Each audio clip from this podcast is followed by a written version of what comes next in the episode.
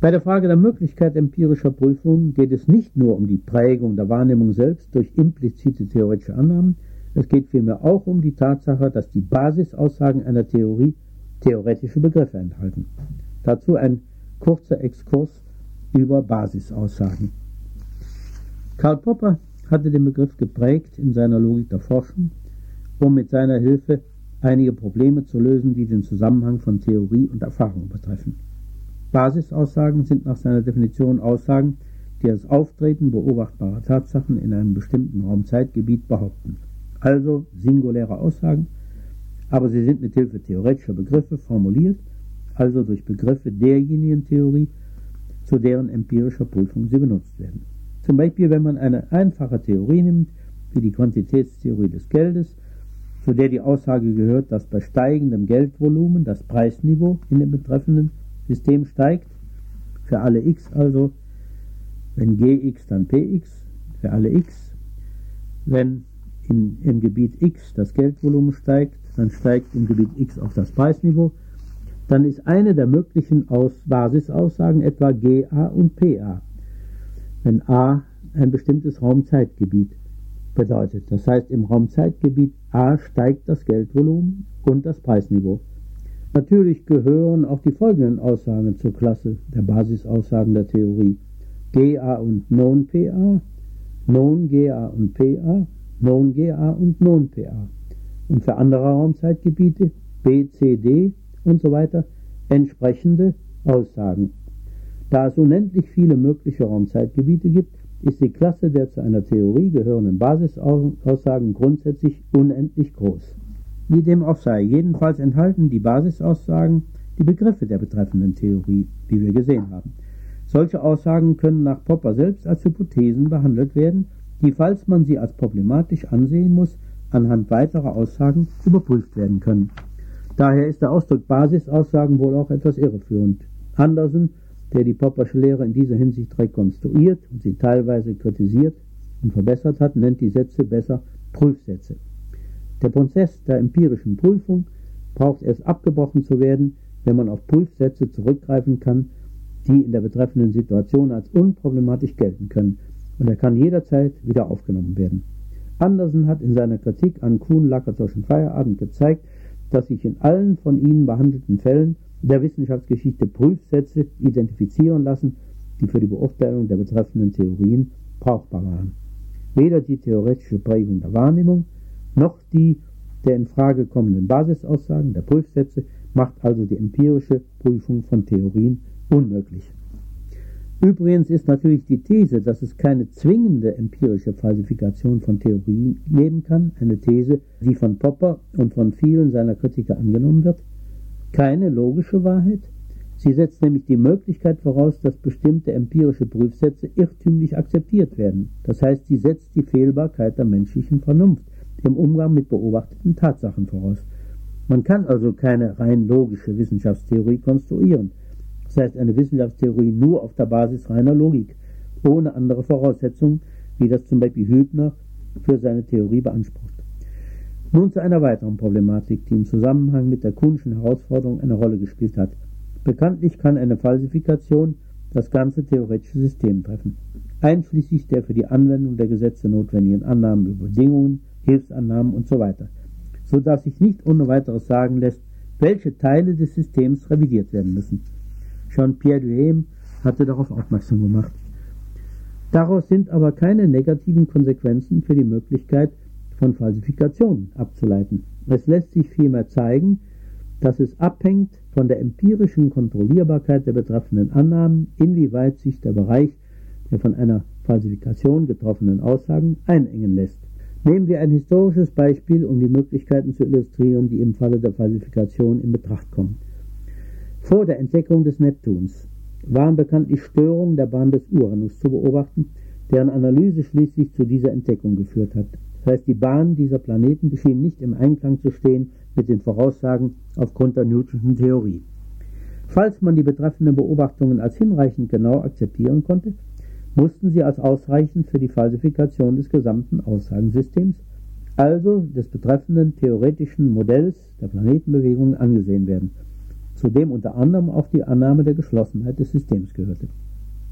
Als man sich über das regelwidrige Verhalten des siebten Planeten, des Uranus, einig war, wurden verschiedene Hypothesen vorgeschlagen, um dieses Verhalten zu erklären. Darunter war auch die Annahme, dass das Newtonsche Gravitationsgesetz nicht ganz stimmen könnte.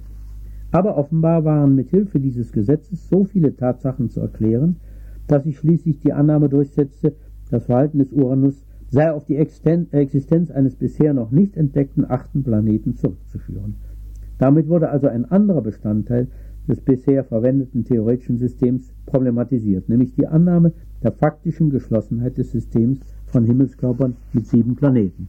Die Aufgabe bestand nun darin, die Masse und die Bahn des vermuteten neuen Planeten unter Verwertung der Newtonschen Gesetze zu berechnen, um ihn dann tatsächlich beobachten zu können. Diese Aufgabe wurde 1845 und 46 gelöst und 46 wurde der Planet dann durch zwei Forscher an der berechneten Stelle beobachtet.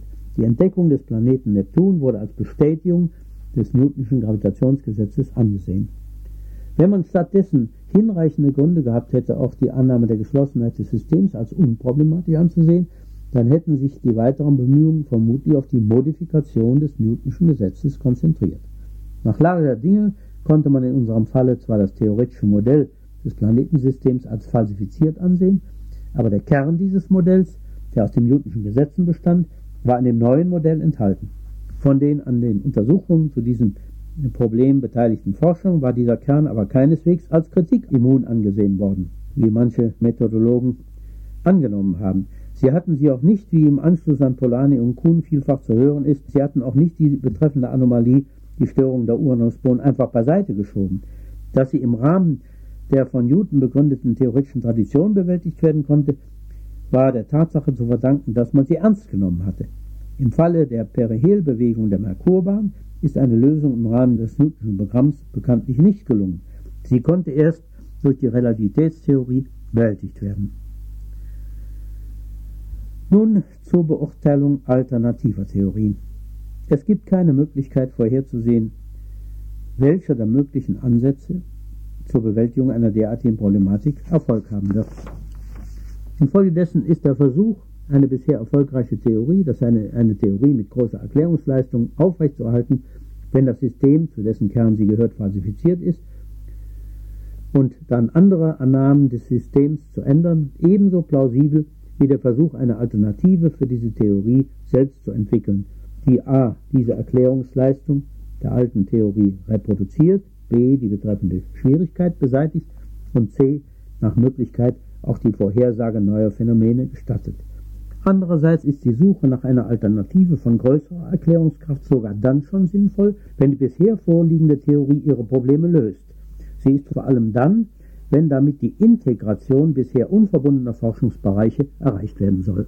Was die Integration unseres Wissens angeht, so kann etwa die Übertragung theoretischer Auffassungen in Bereiche, die bisher als Reviere anderer Disziplinen galten, zu Erkenntnisfortschritten führen, die sonst nicht erreichbar wären. So ist zum Beispiel gegen den Versuch, die in der Ökonomie entwickelnden Erklärungsansätze auf Bereiche zu übertragen, die bisher etwa von der Soziologie, der politischen Wissenschaft oder sogar der Wissenschaftslehre besetzt waren, an sich nichts einzuwenden. Es kann ja keineswegs a priori feststehen, dass diese Ansätze erfolglos sein müssten. Man kann ja nicht davon sprechen, dass die anderen Disziplinen in theoretischer Hinsicht bisher besonders erfolgreich waren. Andererseits kann natürlich auch etwa ein Versuch, Resultate der Psychologie in die Ökonomie einzubringen, etwa um die darin bevorzugten Verhaltensannahmen zu korrigieren und zu verbessern, nicht zurückgewiesen werden. Auf dem Hintergrund alternative Theorien und Erklärungsversuche können die Probleme, die in diesen Disziplinen behandelt werden, auf neuartige Weise beleuchtet und einer Lösung zugeführt werden. Die Problemsituation kann sich dadurch in fruchtbarer Weise ändern, und zwar auch dann, wenn sich schließlich herausstellt, dass das revierfremde Erkenntnisprogramm nicht so erfolgreich ist, wie erwartet wurde. Außerdem kann ein solches Verfahren zu neuen Möglichkeiten empirischer Prüfung führen.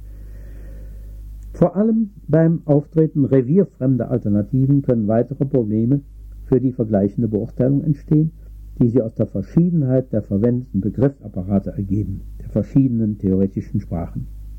Möglicherweise lassen sich zwischen den Basisaussagen der beiden Theorien keine logischen Beziehungen herstellen, so dass man nicht einmal von logischer Unvereinbarkeit sprechen kann.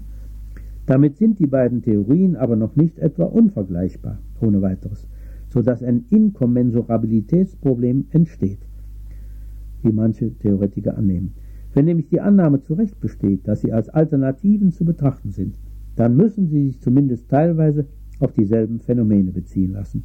In diesem Falle müssen jedenfalls auch Experimente und Beobachtungen möglich sein, die sie mit Hilfe der einen und der anderen Theorien gleichzeitig deuten lassen. Dann lässt sich auch feststellen, welche der beiden besser abschneidet. Man kann ja letzten Endes stets auf die Ebene der beobachtbaren Tatsachen und damit auf die Wahrnehmungsebene zurückgehen, die durch die sekundäre Theoriebildung nicht beeinflussbar ist. Andererseits kann der Fall auftauchen, dass zwei Theorien zwar unterschiedliche Aussagen über reale Zusammenhänge machen, aber dennoch empirisch äquivalent sind, das heißt über Beobachtbares die gleichen Aussagen machen. Nicht nur über die bisher beobachteten Tatsachen, sondern über Beobachtbares überhaupt. Damit besitzen sie natürlich die gleiche empirische Prüfbarkeit und die gleiche Bewährung aufgrund der Resultate bisheriger Prüfungsversuche. Das wird nicht gerade häufig vorkommen, aber van Fraassen hat einen solchen Fall erörtert. Wenn es möglich ist, diese Theorien in andere einzubetten, kann sich dennoch ein empirischer Unterschied ergeben. Wenn zwei Theorien dagegen nur in Bezug auf bisher beobachtete Tatsachen empirisch äquivalent sind, aber sonst nicht, dann lassen sich natürlich unterschiedliche empirische Konsequenzen finden, für die für die vergleichende Beurteilung in Frage kommen. Schließlich ist noch die Frage zu behandeln, wie man mit widerlegten Theorien umzugehen hat. Es kann ja die Situation eintreten, dass eine Theorie mit beträchtlicher Erklärungsleistung als falsifiziert anzusehen ist. Dann hat man zunächst scharf zwischen dieser empirischen Widerlegung der Theorie zu unterscheiden und ihrer Zurückweisung im Sinne einer Ablehnung ihrer Verwendung für Vorhersagen und Erklärungen. Dass man Theorien, die als falsch anzusehen sind, technisch weiter verwenden kann, soweit sich aus ihnen in bestimmten Bereichen brauchbare Prognosen ergeben, ist selbstverständlich. Man wird sie darüber hinaus aber in Ermangelung besserer Alternativen auch für Erklärungszwecke weiterverwenden, zumal man dabei von der Idee ausgehen kann, dass sie einen wahren Kern haben können, der auch bei späteren Modifikationen erhalten bleiben könnte. Natürlich wird der Umgang mit empirisch widerlegten Theorien auch davon abhängen, inwieweit sie in der Lage sind, approximative Erklärungsleistungen zu erbringen.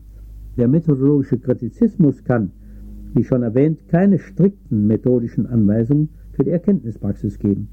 Die uns zur Verfügung stehende Logik lässt jedenfalls viele Wege zur Bewältigung einer Problemsituation zu.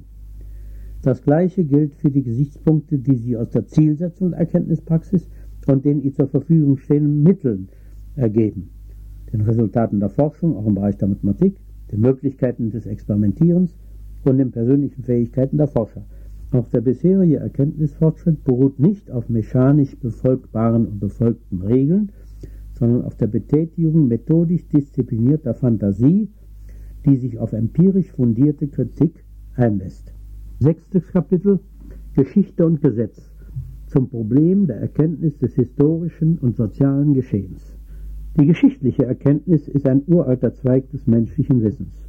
Wenn man, wie das üblich ist, Herodot und Thukydides als die Väter der wissenschaftlichen Geschichtsschreibung betrachtet, dann kann man die Entstehung dieser Wissensform ins fünfte vorchristliche Jahrhundert zurückdatieren. Gleichzeitig kann man Thukydides aber auch als Ahnherrn der Soziologie in Anspruch nehmen. Für Collingwood war er daher charakteristischerweise ein Historiker mit schlechtem Gewissen, der nach Gesetzen gesucht und Herodots historisches Denken mit antihistorischen Motiven zugedeckt habe. Man kann die Geschichte als Wissenschaft also als eine griechische Erfindung ansehen.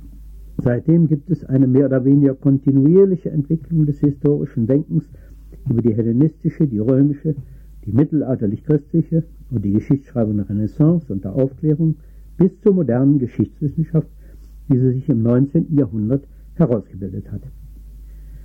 Was die Anforderung der Allgemeinheit und der Notwendigkeit angeht, so wurde im klassischen Denken auch für die Welt des Menschen, der menschlichen Gesellschaft und Kultur keine Ausnahme gemacht. Auch in diesen Bereichen suchte man nach allgemeinen und notwendigen Einsichten, um damit echtes Wissen zu erlangen.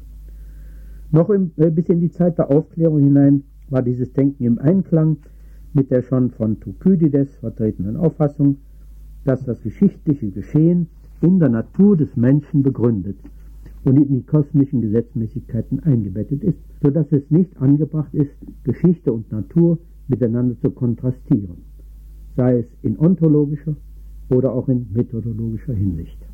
Auch bei Kant ist die menschliche Natur noch für die geschichtliche Entwicklung ausschlaggebend.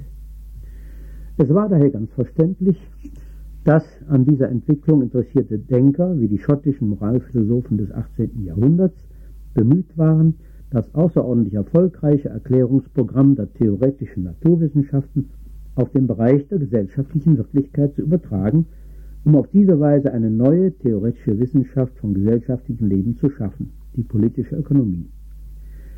Das Streben nach der Erklärung sozialer Vorgänge auf der Basis von Gesetzmäßigkeiten, nach Analogie der Newtonschen Physik, hat hier zur Errichtung eines eindrucksvollen theoretischen Aussagengebäudes geführt, das sich, wie die heutige Diskussion zeigt, keineswegs auf den Bereich der Wirtschaft im üblichen Sinne beschränken lässt.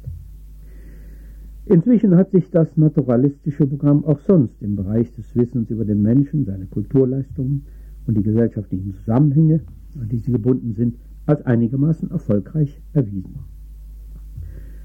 Seit Beginn des vorigen Jahrhunderts hat sich aber im Bereich der Wissenschaften vom Menschen in immer stärkerem Maße eine antinaturalistische Strömung durchgesetzt, die darauf gerichtet war, diesen Bereich von der üblichen nomologischen Deutung auszunehmen, nämlich der sogenannte Historismus.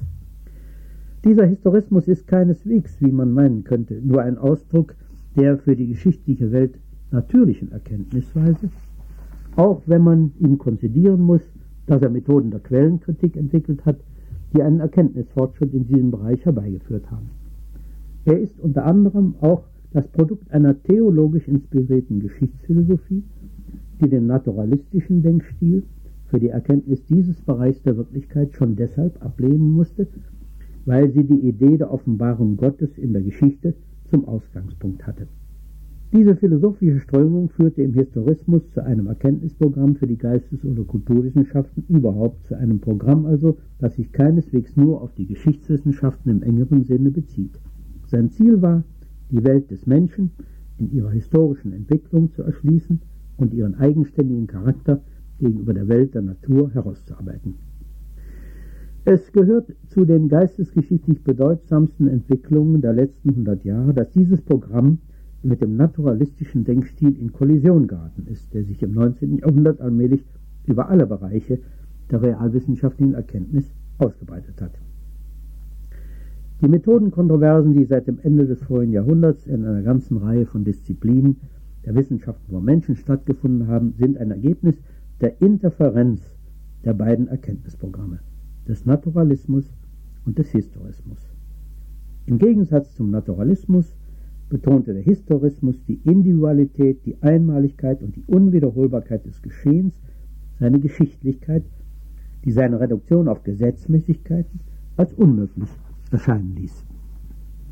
Er war mit einem eigenen methodischen Ansatz verbunden, der die Autonomie und die methodologische Sonderstellung der Wissenschaften von der geschichtlich-gesellschaftlichen Wirklichkeit, der sogenannten Geisteswissenschaften oder Kulturwissenschaften, den Naturwissenschaften gegenüber begründen sollte.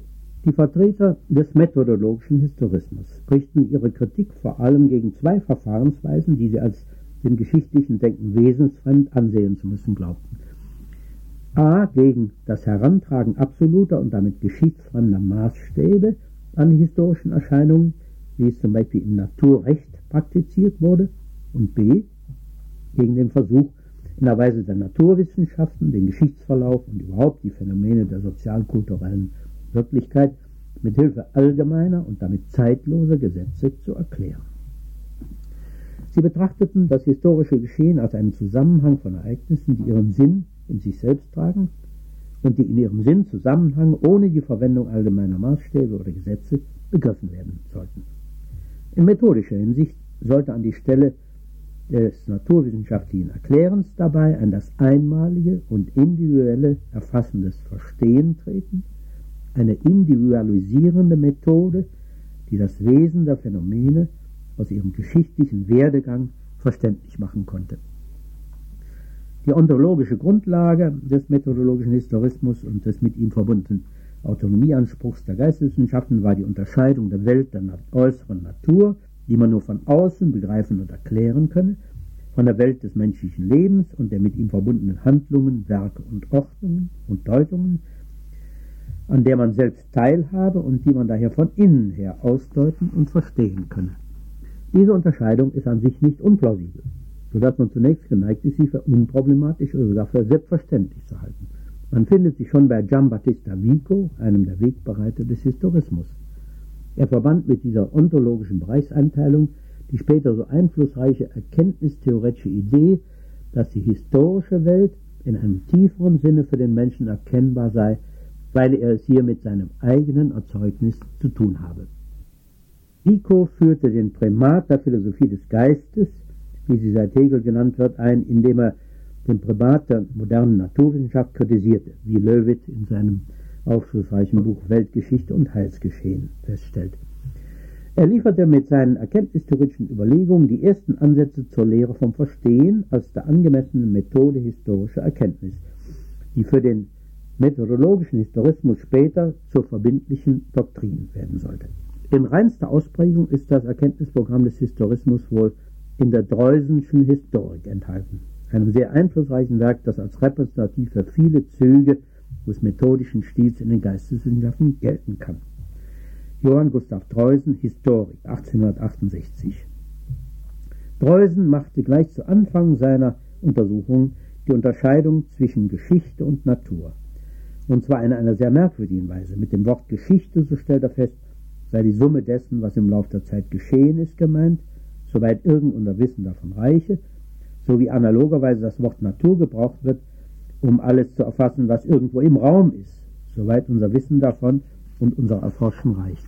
Später räumt er zwar selbst ein, dass alles, was im Raum ist, zugleich in der Zeit ist und umgekehrt, aber unsere Auffassung, so meint er, werde die Erscheinungen in die eine oder andere Reihe stellen, je nachdem der Moment der Zeit oder des Raumes hier als das Überwiegende erscheine. Im einen Falle fassen wir die Erscheinungen als Geschichte, im anderen als Natur zusammen. Bei Oswald Spengler in seinem berühmten Werk Der Untergang des Abendlandes findet man dann später den Unterschied von Welt als Geschichte und Welt als Natur in, einem, in ganz ähnlicher Weise mit dem von Zeit und Raum verbunden und mit einer ganzen Reihe damit verknüpfter begrifflicher Dichotomien. Allerdings verband Spengler damit die Auffassung, dass man zwar die Natur wissenschaftlich behandeln, über Geschichte aber dichten solle. Collingwood tut in seinem Buch The Idea of History die Dreusensche Dichotomie als bloß rhetorische Antithese ab und begnügt sich mit dieser Kritik, ohne auf die interessanteren Teile des Werkes von Dreusen einzugehen. Offenbar kommt es Dreusen darauf an, was jeweils als wichtiger anzusehen ist, das in der Veränderlichkeit Bleibende oder das im Bleiben Veränderliche. Obwohl man offensichtlich nach beidem, sowohl im menschlichen als auch im außermenschlichen Bereich, suchen kann, erfolgt dann bei ihm eine ziemlich willkürliche Einschränkung der Geschichte auf die Menschenwelt. Geschichte im eminenten Sinn, so meint er, sei nur die des sittlichen Kosmos, also desjenigen Bereichs der Wirklichkeit, in dem, wie er sagt, nicht die Mechanik der Atome, sondern das Wirken der Willenskräfte das Geschehen bestimme.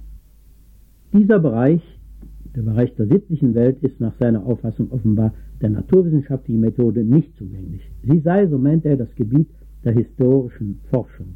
Alles, was Ausdruck des menschlichen Geistes ist, könne verstanden werden und das Verstehen sei das vollkommenste Erkennen, das uns menschlicherweise möglich sei.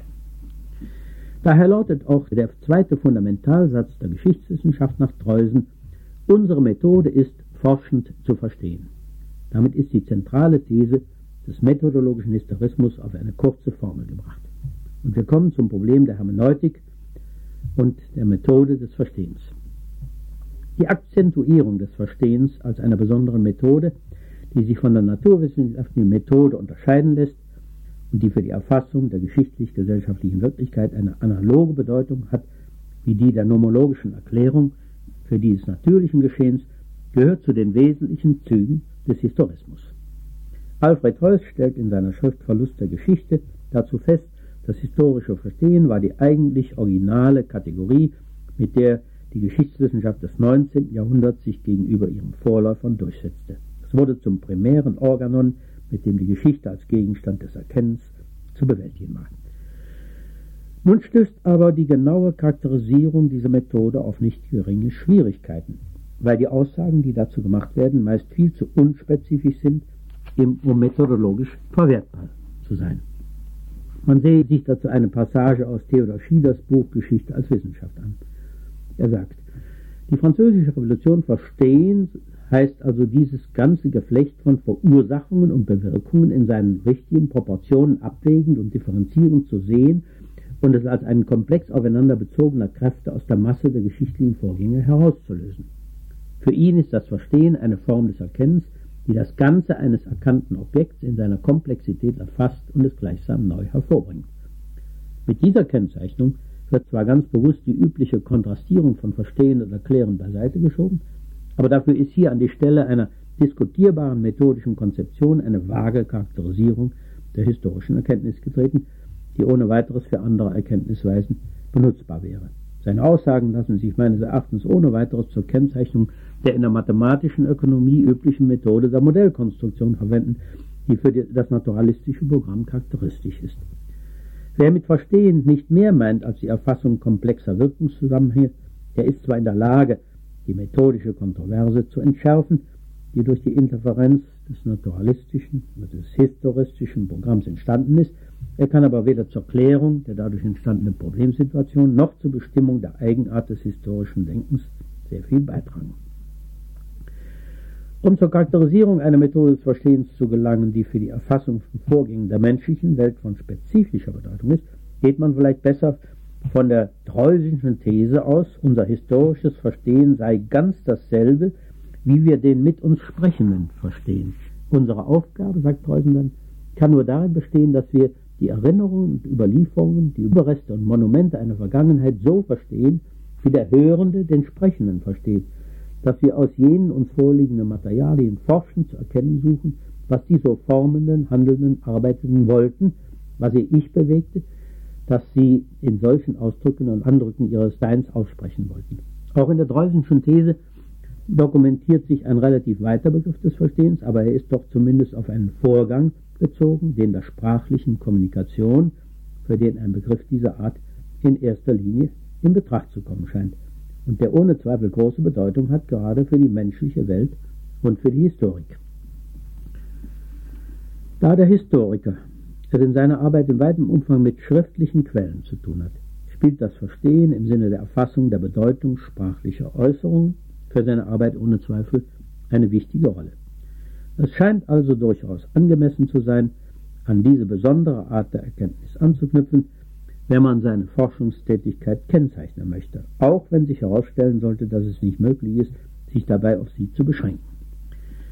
Wenn man einmal das Verstehen in diesem speziellen Sinn ins Auge fasst, dann ist es wichtig, einen Unterschied zu machen zwischen erstens der Erfassung des Sinnes einer Äußerung und zweitens der Deutung der Motive, die hinter ihr stehen. Also zwischen einem Verstehen des Gesprochenen und des Sprechenden, wie das Max Weber im Anschluss an Simmel festgestellt hat. Damit wird nun aber ein spezieller Problemkreis im Bereich der Zeichendeutung abgrenzbar, nämlich der Kreis derjenigen Fragen, mit denen sich vor allem die ältere Hermeneutik befasst hat, die eine Lehre der Auslegung von Texten und damit eine Lehre vom Verstehen in der ersten der beiden Bedeutungen war.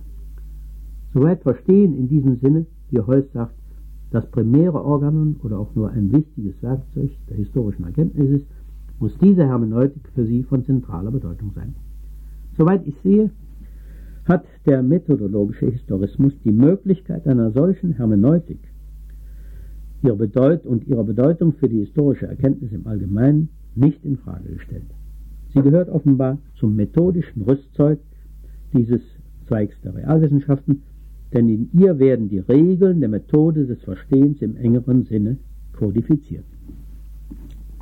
Die Anerkennung der Hermeneutik hat aber Konsequenzen für die Beurteilung des Historismus, die meines Erachtens bisher nicht gesehen oder zumindest nicht deutlich genug herausgestellt wurden. Um sie zu verdeutlichen, ist es angebracht, sich etwas näher mit dem Charakter dieser Disziplin, der Hermeneutik, zu befassen. Schon Schleiermacher, der großen Wert auf die Notwendigkeit einer allgemeinen Hermeneutik gelegt hat, hat in ihr eine Kunstlehre vom Verstehen gesehen, die sich auf sprachliche Äußerungen überhaupt bezieht. Das gleiche gilt für Dilthey, der auf die Arbeiten Schleiermachers zurückgreift. Beide machen deutlich, dass eine solche Kunstlehre auf allgemeine Einsichten in die Struktur und das Funktionieren der sprachlichen Verständigung zurückgehen müsse.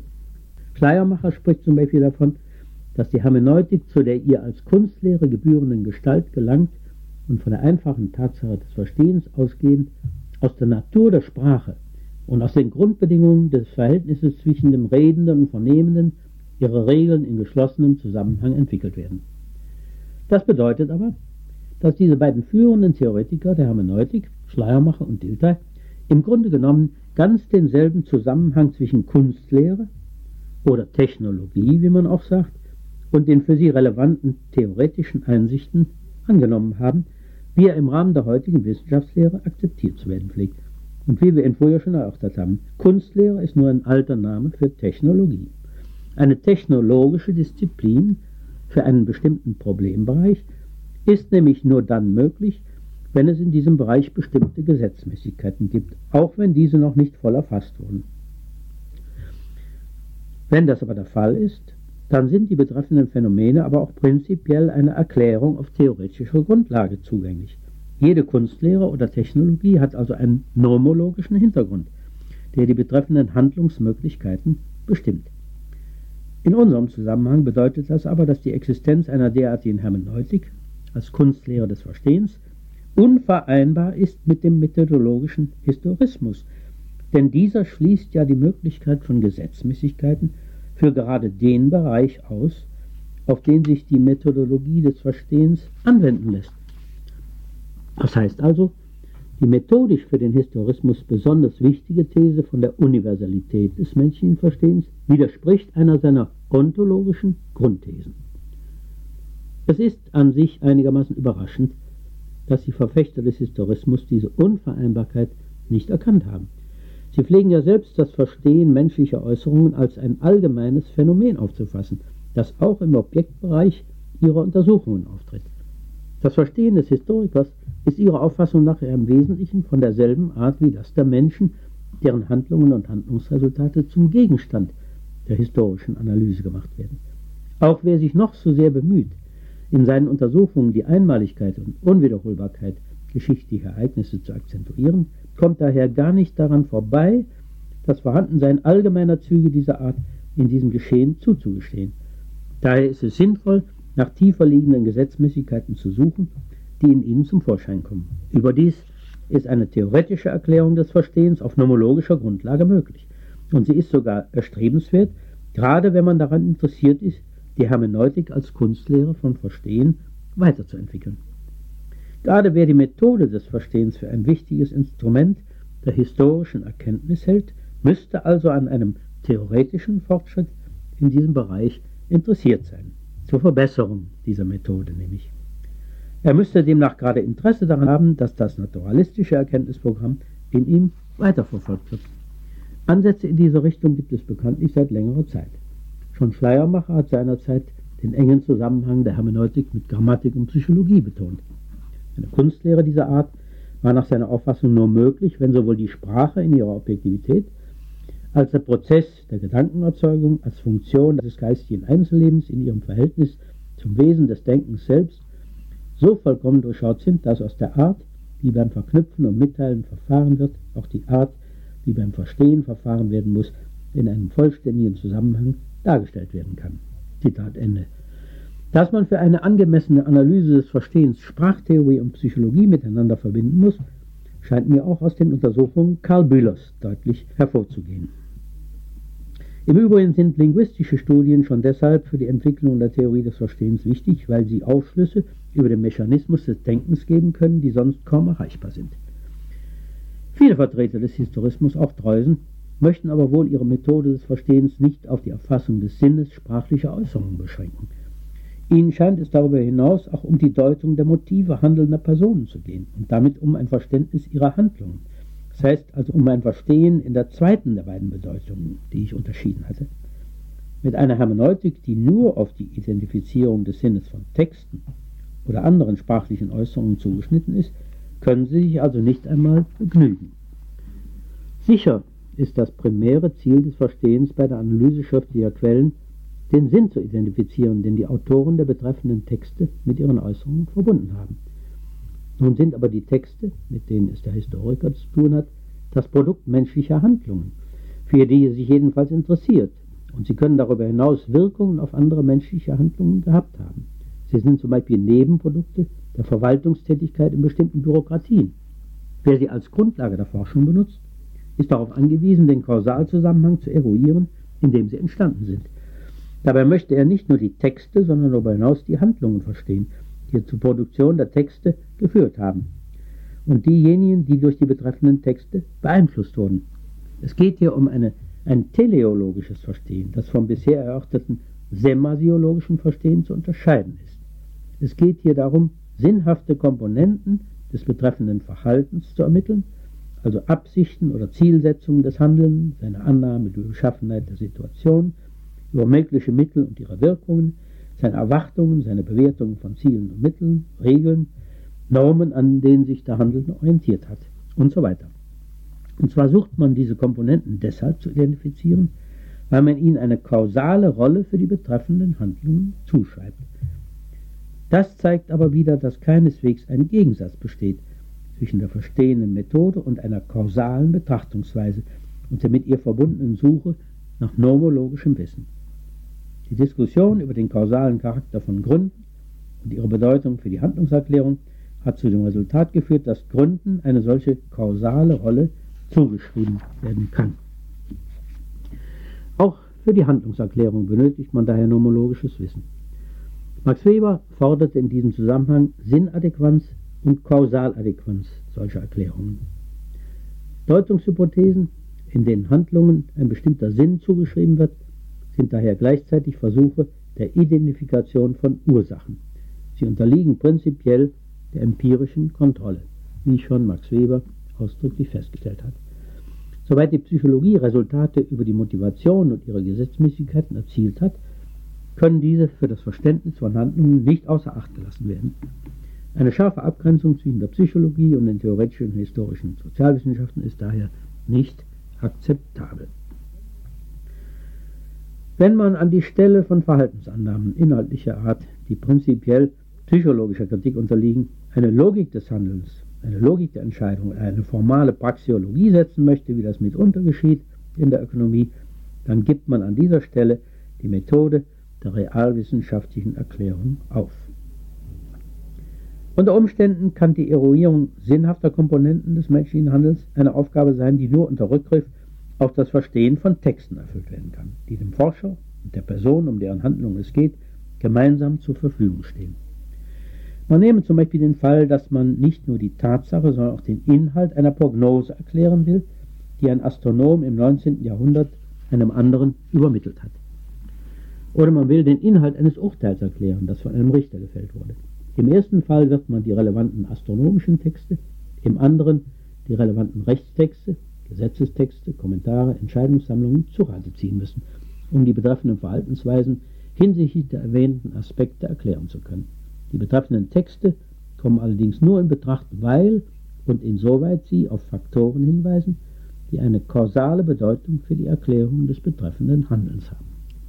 Man sieht, die Problematik des teleologischen Verstehens führt zur Frage der Erklärung von Handlungen oder von sinnvoller Aktivität überhaupt also in dem Bereich, den Max Weber mit seiner Konzeption der verstehenden Erklärung zu bewältigen versuchte. Für die weitere Auffassung der Problematik des Verstehens ergeben sich damit analoge Folgerungen zu dem, was zur Hermeneutik gesagt wurde. Auch hier zeigt sich, dass der Historismus durch die Analyse der Konsequenzen ad absurdum geführt werden kann, die sich aus seiner eigenen Konzeption ergeben. Wenn die Methode der Geschichtswissenschaft, wie Dreusen betont hat, darin besteht, Forschen zu verstehen, dann tragen schon die von ihm selbst nicht erkannten Implikationen dieser These zur Widerlegung des Historismus bei. Es gibt aber noch einen weiteren schwerwiegenden Einwand gegen den methodologischen Historismus. Er geht von der Aufgabe der Geschichtswissenschaft aus, wie sie von den Verfechtern des Historismus, aber auch von anderen Vertretern dieser Wissenschaft im Allgemeinen gesehen wird, und von einer Analyse der Möglichkeit, diese Aufgabe zu bewältigen. In seinem ersten Fundamentalsatz der Geschichte weist Dreusen auf den wichtigen Umstand hin, dass der Historiker für seine Forschungsarbeit ausschließlich auf gegenwärtig vorhandenes Material angewiesen ist, auf Überreste der Vergangenheit nämlich, auf die er seine Vorstellungen über die Vergangenheit gründen kann. Dreusen unterscheidet zwischen Überresten, Denkmälern und Quellen, aber ich verzichte auf die Unterscheidung und spreche nur von Quellen verschiedener Art. Dass es in der Geschichte vor allem darum geht, früheres Geschehen auf der Basis solcher Quellen zu rekonstruieren, ist natürlich keine speziell historistische These, sondern eher die in dieser Wissenschaft, in der Geschichtswissenschaft ganz allgemein übliche Auffassung. Zumindest soweit die Historiker Realisten sind, andernfalls sprechen sie lieber von einer Konstitution der Vergangenheit auf der Basis von Quellen. Diese Auffassung war im Bereich der analytischen Geschichtsphilosophie eine Zeit lang in Vergessenheit geraten, weil man sich auf die Problematik der Erklärung historischer Ereignisse konzentriert hatte oder gar die Darstellungsform der Erzählung in den Mittelpunkt der Diskussion gerückt hatte. Aber die zu erklärenden Ereignisse sind dem Historiker nicht einfach gegeben. Und auch wenn man sie nur erzählen möchte, ist man zunächst einmal darauf angewiesen, sie aus der Quellenlage zu rekonstruieren. Wenn man nun dieses primäre Ziel der historischen Forschung ins Auge fasst, so ergibt sich sogleich ein Problem, das bei Aufrechterhaltung historistischer Annahmen nicht zu lösen ist. Es stellt sich nämlich die Frage, auf welche Weise man durch Analyse von Quellen zur Rekonstruktion vergangenen Geschehens gelangen kann. Zunächst bietet sich da ohne Zweifel die Vorstellung an, man könne gewissermaßen von diesen Quellen auf das Geschehen zurückschließen. Und mitunter klingen die zu dieser Frage angestellten Überlegungen auch so, als ob es tatsächlich äh, um eine Art von Schließen ginge hier. Zum Beispiel bei, bei einem englischen Historiker Elton in The Practice of History wird gesagt, die historische Methode sei nichts anderes als eine anerkannte und geprüfte Weise, aus den Überresten der Vergangenheit die wahren Fakten und Ereignisse der Vergangenheit zu extrahieren. Wenn man diese Ausdrucksweise aber ernst nehmen wollte, müsste man einen, einen Sonderfall des induktiven Schließens denken. Dann ergebe sich aber sofort der Einwand, dass es keine gültigen Schlussweisen dieser Art gibt. Es gibt keine gehaltserweiternden und gleichzeitig wahrheitskonservierenden Schlüsse. Das hatten wir ja schon früher erörtert. Man müsste also den heutigen Stand der Induktionsproblematik missachten, um eine solche Deutung der historischen Methode gelten zu lassen. Wenn man die Interpretation der in der Geschichte, des in der Geschichtswissenschaft üblichen Verfahrens nicht mit der Zulassung ungültiger Schlussweisen belasten will, dann bietet sich eine andere Auffassung an. Sie ist allerdings mit dem Historismus schon deshalb nicht vereinbar, weil in ihr nomologische Aussagen eine wesentliche Rolle spielen. Man kann die historische Methode nämlich in der Weise auffassen, dass sie auf Versuche hinausläuft, früheres Geschehen so zu rekonstruieren, dass sich die Existenz von Quellen, die gerade so beschaffen sind wie die vorhandenen, aus der Annahme eines Geschehens dieser Art erklären lässt. Durch eine solche Erklärungsleistung lässt sich die Quellenlage begreiflich machen, die Frage beantworten, wie und warum sie zustande gekommen ist. Die Frage ist also, wie kann erklärt werden, dass wir heute Quellen vorfinden, die gerade von dieser Beschaffenheit sind, gerade die und die Merkmale haben, etwa Texte, aus einem bestimmten Material, die eine bestimmte Form haben, da und dort gefunden wurden und den und den Inhalt haben. Um eine solche Erklärung der Quellenlage zu ermöglichen, genügt es aber keineswegs, irgendeine Rekonstruktion des früheren Geschehens zu versuchen und darauf irgendwelche Schlussweisen anzuwenden, denn in diesem Falle wäre man wieder auf gehaltserweiternde, also ungültige Schlussweisen angewiesen. Vielmehr wie bei jeder echten Erklärung auf Gesetzmäßigkeiten zurückgreifen, und deren Anwendung auf das rekonstruierte Geschehen muss zur heutigen Quellenlage führen. Ohne die Annahme der Existenz bestimmter Gesetzmäßigkeiten hätten wir also keine Möglichkeit, eine adäquate Rekonstruktion des vergangenen Geschehens aufgrund der heutigen Quellenlage durchzuführen. Das Gelingen einer Erklärung der Quellenlage mit Hilfe der betreffenden Gesetzmäßigkeiten ist gewissermaßen die Probe für die Adäquatheit der Rekonstruktion des Geschehens, die man versucht hat. Eine solche Rekonstruktion ist und bleibt natürlich hypothetisch, auch dann, wenn sich weitere Quellen finden, die dadurch miterklärt werden. Es können ja jederzeit auch Quellen auftauchen, die mit einer solchen Rekonstruktion unvereinbar sind. Auch die Quellen sind für die Geschichtsforschung natürlich nicht unproblematische Gegebenheiten, die man als sichere Ausgangsbasis der Forschung nehmen kann. Auch für die Geschichtswissenschaft gibt es also keine absolut sichere empirische Basis. In dieser Beziehung gilt für historische und Realwissenschaften das Gleiche wie für die theoretischen. Die Quellen bedürfen nämlich stets der Identifikation und der Interpretation. Das bedeutet aber nichts anderes, als dass schon für ihre Erschließung theoretische Gesichtspunkte eine Rolle spielen müssen. A. Zur Identifikation.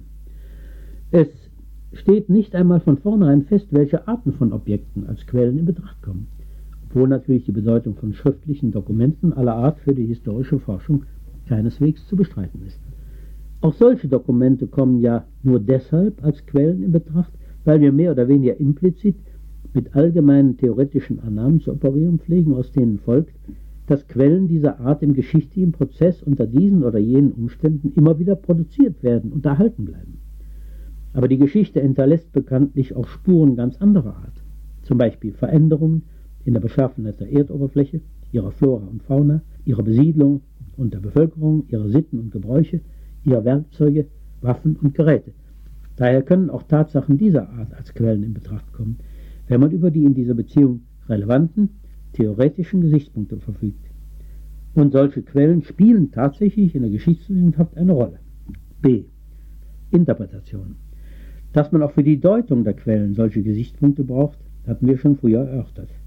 Das gilt natürlich nicht nur für schriftliche Dokumente. Daraus lässt sich die Konsequenz ziehen, dass für die historische Forschung keineswegs nur psychologische, soziologische oder ökonomische Theorien und die in ihnen kodifizierten Gesetzmäßigkeiten in Frage kommen, sondern prinzipiell Theorien aller Realwissenschaften überhaupt.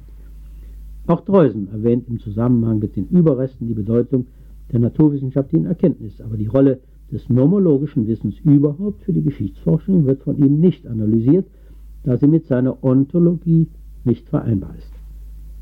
Die Tatsache, dass man für die Identifikation und die Interpretation von Quellen theoretische Gesichtspunkte benötigt, zeigt jedenfalls, dass nicht nur die Rekonstruktion des historischen Geschehens hypothetischen Charakter hat, sondern dass dies im Grunde genommen auch für ihre Materialbasis gilt, für die jeweilige Quellenlage.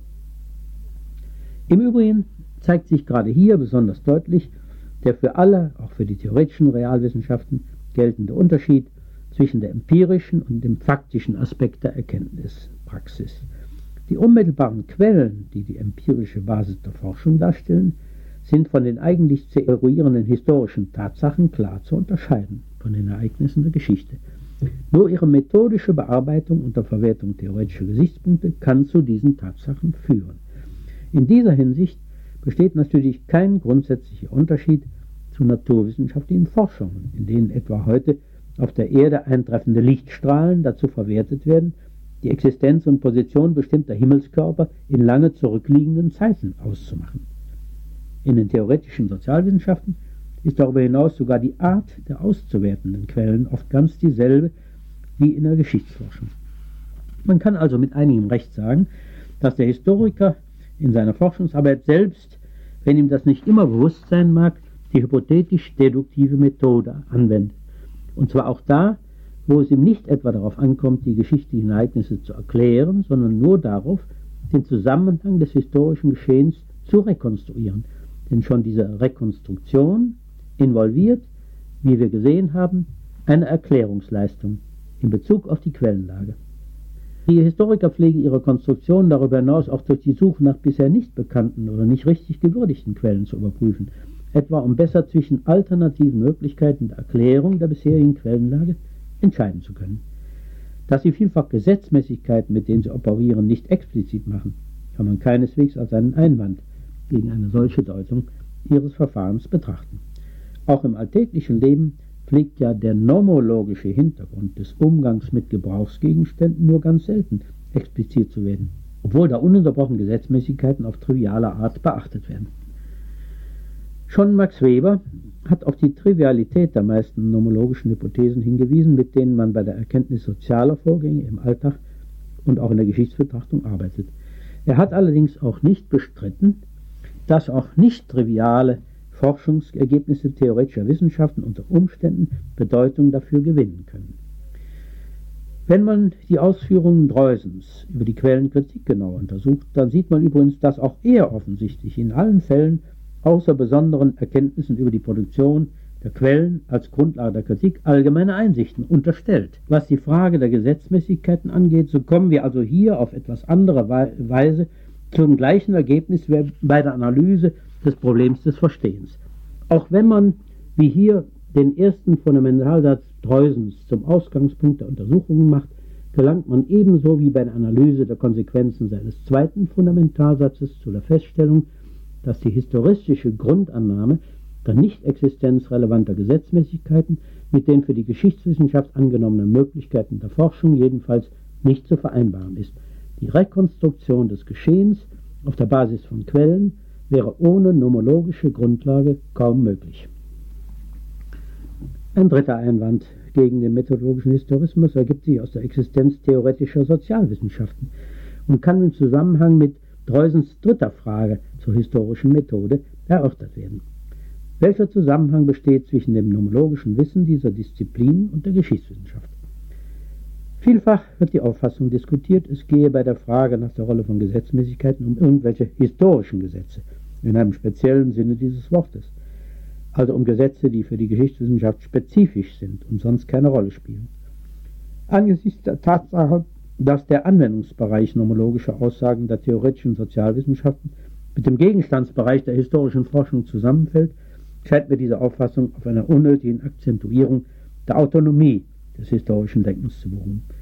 Dass die Geschichtswissenschaft darauf angewiesen sei, nach speziell historischen Gesetzen zu suchen, ist natürlich eine gänzlich überflüssige Vorstellung. Denn die theoretischen Sozialwissenschaften haben ja schon die Aufgabe übernommen, Gesetzmäßigkeiten ausfindig zu machen, die für die geschichtlich-gesellschaftliche Wirklichkeit gelten.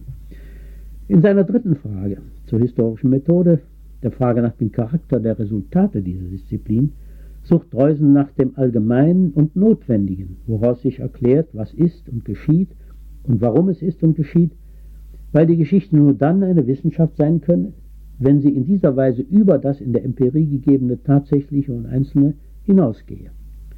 Damit hat er die in der griechischen Idee des Wissens enthaltenen Anforderungen übernommen, die, wie wir gesehen haben, das Erkenntnisprogramm der theoretischen Realwissenschaften geprägt haben. Er schneidet mit seiner Frage genau die Probleme an, die heute wieder diskutiert werden, wenn das Verhältnis nomologischer und historischer Disziplinen behandelt wird. Nur ist er durch seine historistische Grundeinstellung dazu gezwungen, Notwendigkeit und Allgemeinheit an einer anderen Stelle zu suchen, als es in theoretischen Disziplinen üblich ist. Bei der Behandlung seines Problems geht er von seiner ontologischen Unterscheidung zwischen dem Bereich der Natur und dem der Geschichte aus und kann daher die Möglichkeit von Gesetzmäßigkeit nur für den ersteren Bereich zugestehen. Für den Bereich der sittlichen Welt, die Gesellschaft, sieht er das Notwendige und Allgemeine zunächst nur in Tatbeständen institutionellen Charakters verkörpert, in Gesetz, Recht und Verfassung, in den großen Notwendigkeiten und Normen der Wirtschaft, des Kirchenwesens, der Politik, des Kriegswesens, in denen der amtlichen Verantwortlichkeit, der künstlerischen Produktion usw. So Kurz, in dem, was er später die sittlichen Mächte nennt. Aber für die Erforschung dieser Zusammenhänge gibt es, wie er dann feststellt, eigene Disziplinen, Wissenschaften, die sie behandeln und begründen und die dann oft ein und dieselbe Sache unter sehr verschiedenen Gesichtspunkten behandeln, und zwar so behandeln, wie es die lebendige, praktische Bewegung der Gegenwart, die juristische, politische, kirchliche, militärische Betrachtung der Sache erfordert und gibt.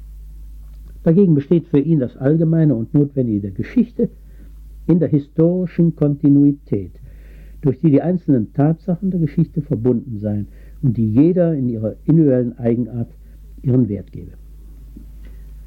Diese Lösung des Problems der Allgemeinheit und Notwendigkeit entspricht offenbar den Schwierigkeiten, die sich Dreusen durch seine Dichotomie von Natur und Geschichte selbst geschaffen hat. Da er die Möglichkeit von Gesetzmäßigkeiten für den Bereich der sogenannten sittlichen Welt ausschließen zu müssen meint, glaubt er für diesen Bereich auf einen Ersatz angewiesen zu sein. Und er findet diesen Ersatz einerseits in institutionellen Vorkehrungen, also relativen Invarianzen des sozialen Lebens, die historisch wandelbar sind, und andererseits in der Kontinuität des geschichtlichen Geschehens selbst. Angesichts des Vorhandenseins theoretischer Wissenschaften vom Menschen, von Kultur und Gesellschaft kann diese Lösung heute nicht mehr befriedigen. Wie Dreusen den Charakter der von ihm erwähnten bereichsbezogenen Einzeldisziplinen einschätzt, ist schwer feststellbar. Vermutlich verstand er sie als Kunstlehren. Dann ergeben sich aber ähnliche Konsequenzen wie im Falle der Hermeneutik. Es ist aber überhaupt nicht einzusehen, inwiefern der Kontinuität des historischen Geschehens, die er in seiner Lösung des Problems herausstellt, Allgemeinheit oder gar Notwendigkeit zukommt. Jedenfalls ist die historistische Grundthese mit der Existenz theoretischer Sozialwissenschaften unvereinbar, es sei denn, man wäre bereit, sie als bloße Scheinwissenschaften abzutun. Aber dann wäre ja, wie wir gesehen haben, das Programm der Rekonstruktion des Geschehens selbst gefährdet. Die Bedeutung von Gesetzmäßigkeiten aller Art für die Geschichte und damit auch die Bedeutung der theoretischen Realwissenschaften für sie ergibt sich, wie wir festgestellt haben, schon daraus, dass es unmöglich ist, mit den Mitteln der Logik von den gegenwärtig vorhandenen Quellen auf das frühere Geschehen zurückzuschließen. Nur wenn man in der Lage ist, theoretische Wissen, theoretisches Wissen einzusetzen, lässt sich die Aufgabe der historischen Forschung durchführen.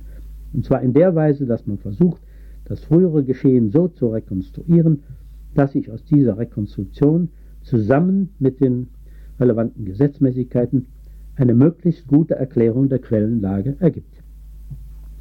Es ist aber keineswegs so, dass sich das historische Interesse darauf beschränken müsste, derartige Rekonstruktionsversuche zu machen.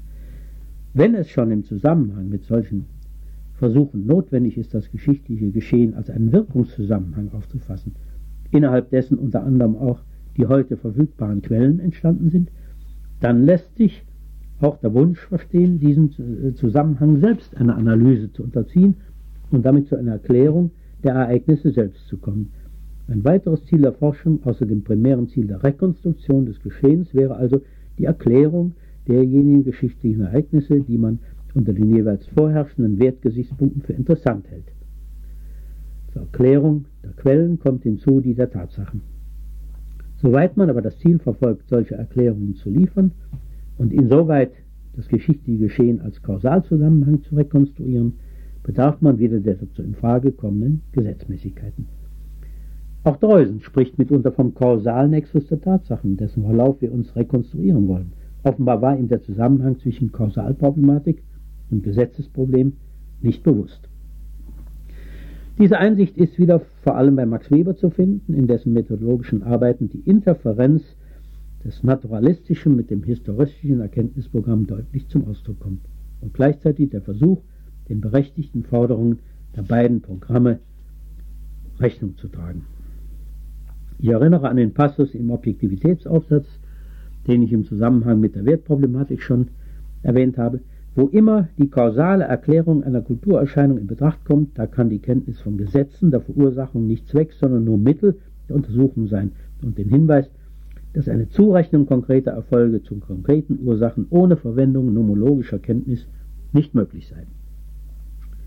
Weber hat durchaus richtig gesehen, dass die Geschichtsforschung die von ihr zu rekonstruierenden tatsächlichen Zusammenhänge nicht ermitteln kann, wenn sie dabei nicht mit objektiven Möglichkeiten des Geschehens operiert und dass die Bestimmung solcher Möglichkeiten die Domäne des nomologischen Wissens und damit der theoretischen Realwissenschaften ist. Die relevanten Weberschen Überlegungen dazu findet man vor allem im zweiten Teil seiner Abhandlung Kritische Studien auf dem Gebiet der kulturwissenschaftlichen Logik. Wir haben also keinen Grund, die Allgemeinheit und Notwendigkeit in der Geschichtsforschung, wie Dreusen das getan hat, an einer anderen Stelle zu suchen als in den theoretischen Disziplinen. Auch im Bereich historischer Untersuchungen erfolgt die Ermittlung von Tatsachen und Zusammenhängen stets auf dem Hintergrund eines mehr oder weniger expliziten nomologischen Wissens, das in vielen Fällen, wenn auch nicht immer, in der Form theoretischer Aussagengebäude kodifiziert ist.